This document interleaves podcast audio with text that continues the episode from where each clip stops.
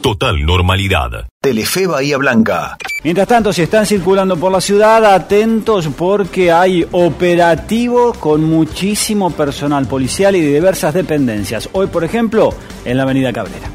Silvina Rodríguez, control y fiscalización vial. Y empezamos anoche ya, hicimos controles de alcoholemia, hoy estamos haciendo control de velocidad y estamos haciendo controles de documentación. Eh, la pandemia nos cambió un poco a todos, el movimiento también, así que vamos aprendiendo un poco cómo es el nuevo ritmo. Eh, la realidad es que tenemos un caudal reducido, pero eso es positivo porque va pudiendo uno eh, hacer un control más masivo, solicitando a todos los municipios y las provincias que se incorporen a poder hacer eh, operativos masivos eh, constantemente, sobre todo de alcoholemia. Tenemos desde esta dirección, por orden del director ejecutivo, poder hacer un gran trabajo en lo que son las alcoholemias porque nos hemos dado cuenta que hay mucho más conductores alcoholizados de lo que pensábamos. Audio Canal 7 Bahía. Hablamos de protocolos para el transporte de media y larga distancia, colectivos y también trenes. Sí, que eh, se ha publicado ya a nivel nacional eh, este decreto con algunos requisitos para el funcionamiento de los colectivos y de los trenes de larga distancia. Hablamos de capacidades máximas, cómo va a ser el uso del aire acondicionado y también de otros protocolos, ¿no? de otras medidas preventivas en esta pandemia. Fuimos a la terminal de nuestra ciudad para averiguar cómo está la situación y cómo se viene programando el verano dentro de la terminal de ómnibus.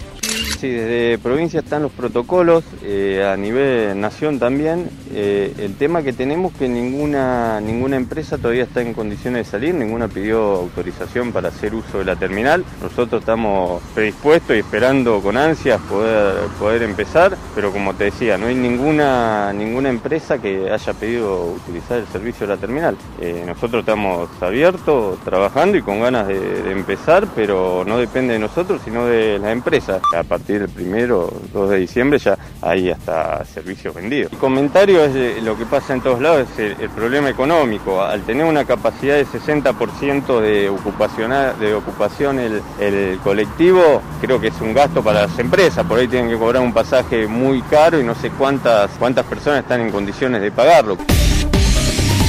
Total normalidad el señor jefe de gabinete de ministros, Carlos Bianco, y el señor ministro de Salud de la provincia, Daniel Goyán. escuchamos por ahí algunas, algunas manifestaciones como que ya estamos en la pospandemia. Y la verdad que no estamos en la pospandemia. En la pospandemia vamos a estar posiblemente cuando después de haber podido vacunar a 6 millones, idealmente a 12 millones de bonaerenses, tengamos una realidad epidemiológica completamente diferente y eso va a ser lo que este, si se dan determinadas circunstancias que todos estamos previendo y deseando que sea así, en los próximos meses cuando empecemos con una campaña masiva de vacunación, pero que tampoco se va a resolver ni en un día, ni en un mes, ni en dos meses. Nosotros vemos que a partir de los anuncios que pasamos de la ASPO a la, a la DISPO, se ha generado una, una especie de percepción por parte de algunos comunicadores, pero también por parte de la población, de que ya estamos en la pospandemia. Y vuelvo a repetir, no estamos en la pospandemia. Orden del día 123, aporte solidario y extraordinario para ayudar a morigerar los efectos de la pandemia. Creación, expediente 4534 de 2020. Alejandro Berkovich, C5N. Impuesto a las grandes fortunas. Estuve haciendo algunas cuentas. ¿Quién va a ser objeto de este tributo? Y si vos tenés una casa, un auto y unos ahorros que incluso te permitan vivir una vida sin sobresaltos el resto de tu vida, te diría estás ni en el 10% del umbral para pagar el tributo.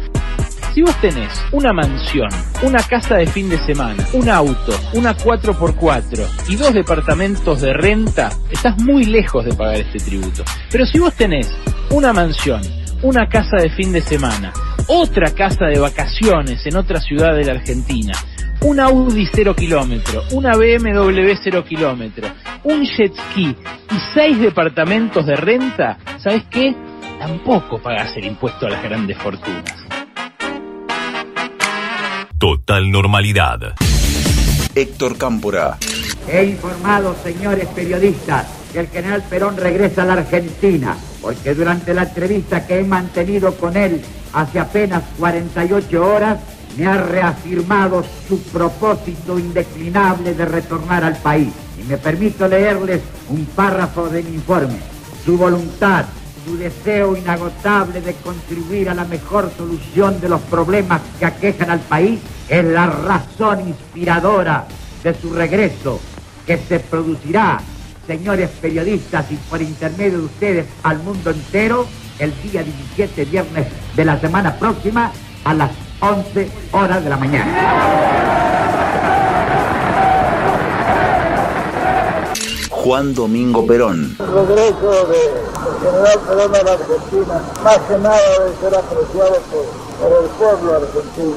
Yo, por mi parte, me siento inmensamente feliz de poderlo hacer.